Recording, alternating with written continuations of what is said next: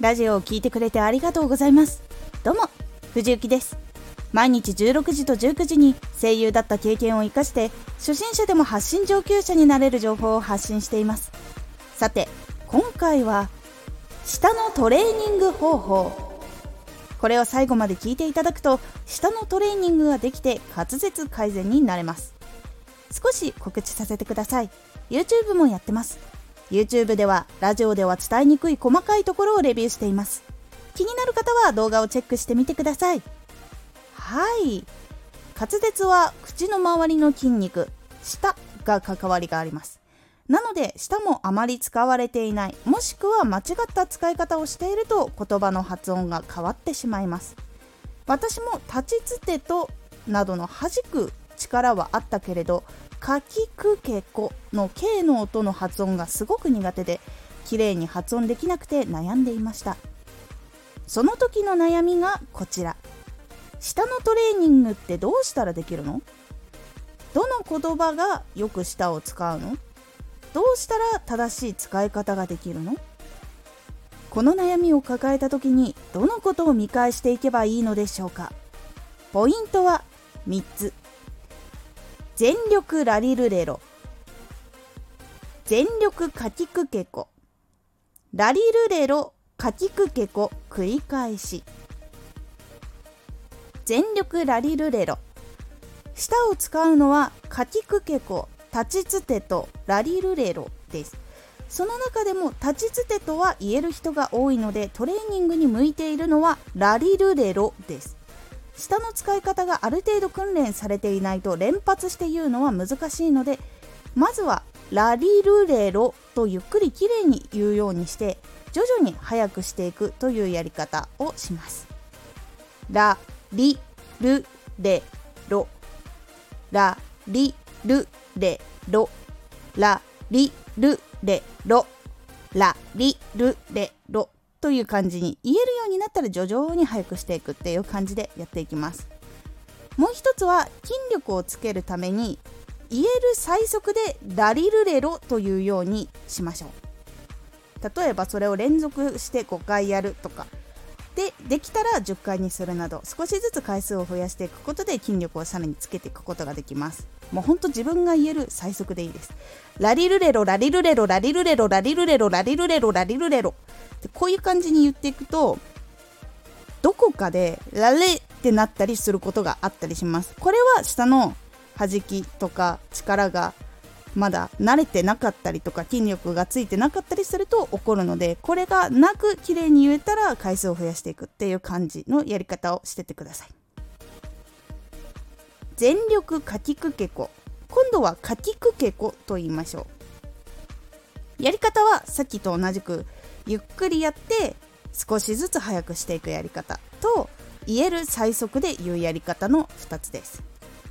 かきくけ。ここかきくけこかきくけこかきくけこみたいな感じで速くしていく。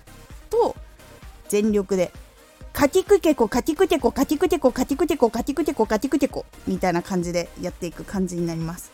家業の場合は言えないとかきくけこのこのの K の音があるんですけどこの音が綺麗に出なくてかきくけこって聞こえなくなるんですね。かかかきくけこになったりとかかきくけこってなったりとか。ちょっと音が綺麗に出なくなります。その場合は K の発音を見直すのが一番いいです。これが K の音なんですけどこのまず「く」って音を練習して「く」